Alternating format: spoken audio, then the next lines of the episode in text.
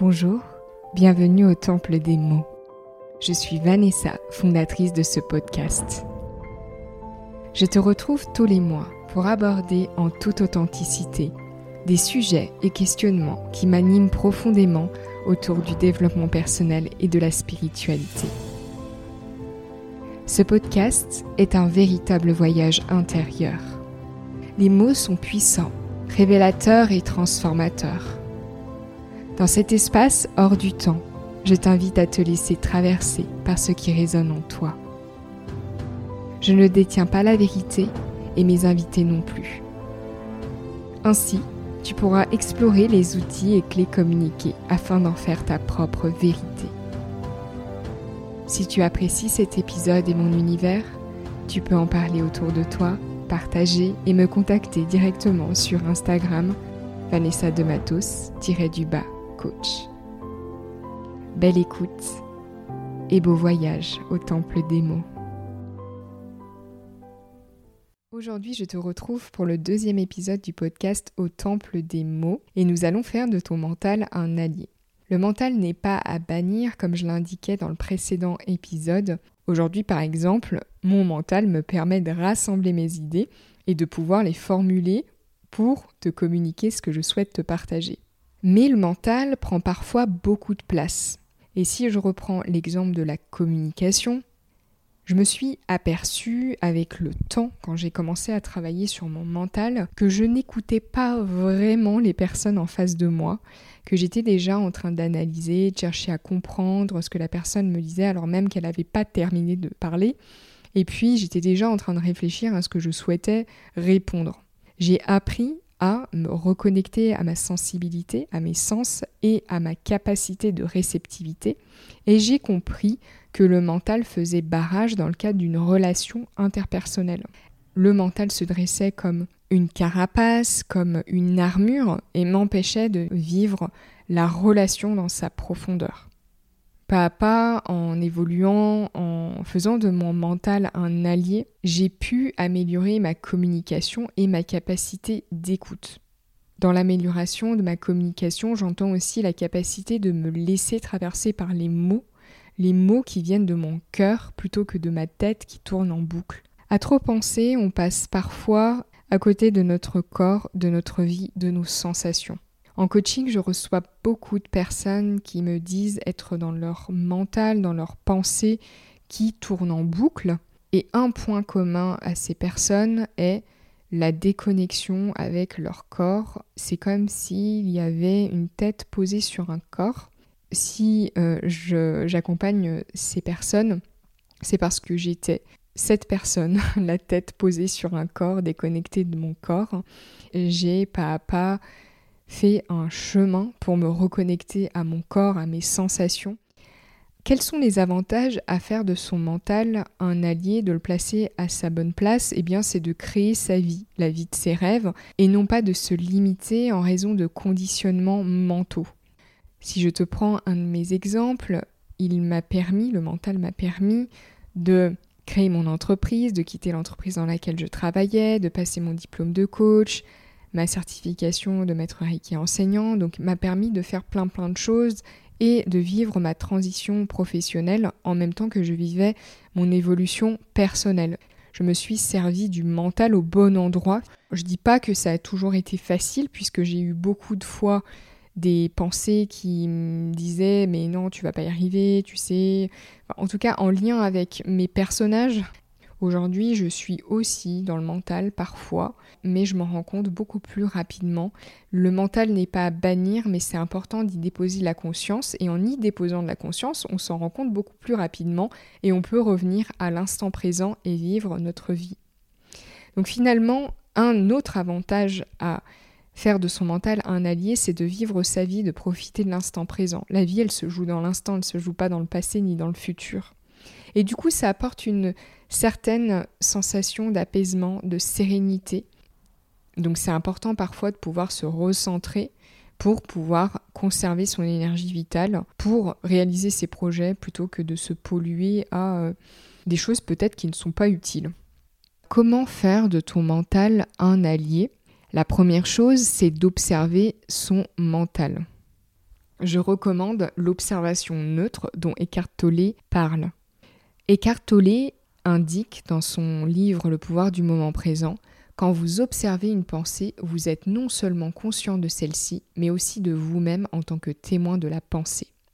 L'observateur neutre ne juge pas ce qu'il voit, mais il ne juge pas non plus le penseur qui tombe dans la pensée. Il faut savoir que le jugement est aussi du mental. L'invitation, c'est celle d'observer toutes les fois où tu penses et à chaque fois que tu vas observer de manière neutre, comme une caméra d'observation au final, au lieu de t'attacher à tes pensées, tu vas plutôt prendre de la hauteur pour observer ton schéma.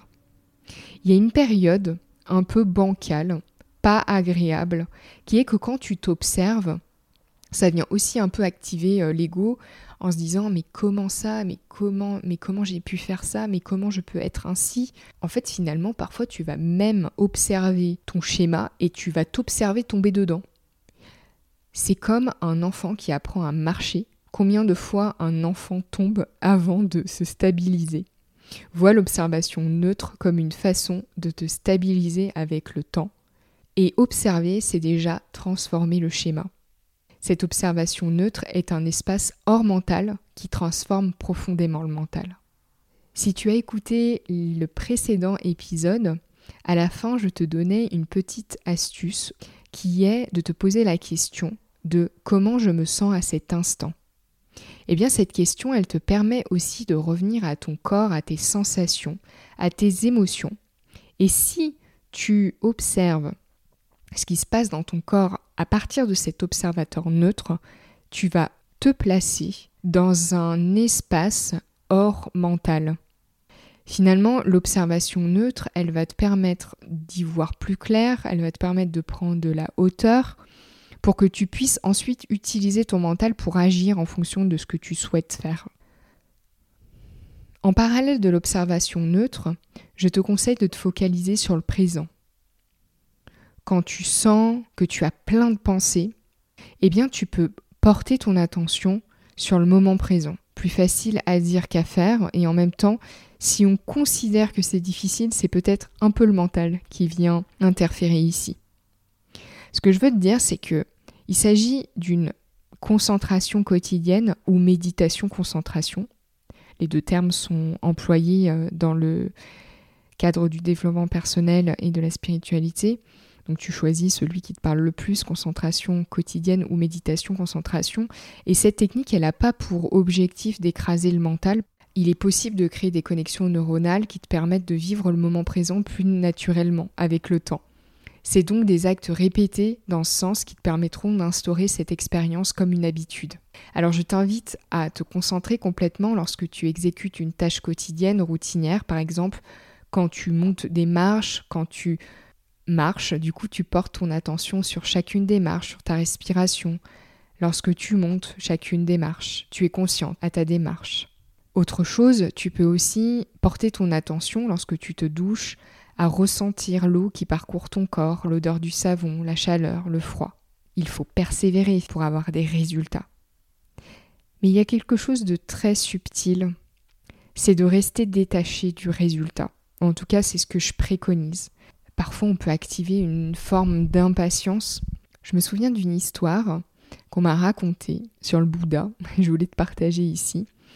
C'est un des disciples qui allait voir le Bouddha pour lui demander euh, qu'est-ce qu'il fallait qu'il fasse pour méditer. Et si je médite deux fois par jour, combien de temps je mets en pensant euh, que ça allait mettre moins de temps? Et le Bouddha lui, lui répond mais en fait tu vas mettre deux fois plus de temps, donc 20 euh, ans. L'essence de cette histoire c'est que plus tu cherches à aller vite et plus tu mets de temps. Une autre chose que je peux te proposer c'est d'écouter, d'écouter vraiment les mots Ici, nous sommes dans le temple des mots. Et pour moi, les mots sont importants. Et en même temps que les mots sont importants, le silence entre chaque mot est important. Alors écoute, écoute le silence entre chaque mot. Que ce soit ici, que ce soit à l'extérieur, que ce soit avec des personnes que tu écoutes, écoute vraiment ce que les gens ont à te dire. Et dans la nature, écoute le silence entre chaque bruit. Reste connecté à ton corps, à tes sensations. et perçois comme il y a un espace profond d'apaisement, de sérénité qui s'installe. C'est l'expérience que je te propose pour la prochaine fois. En résumé, aujourd'hui, je t'ai proposé plusieurs outils. Celui de l'observateur neutre pour prendre de la hauteur, commencer à mieux te connaître, à connaître tes schémas, tes conditionnements.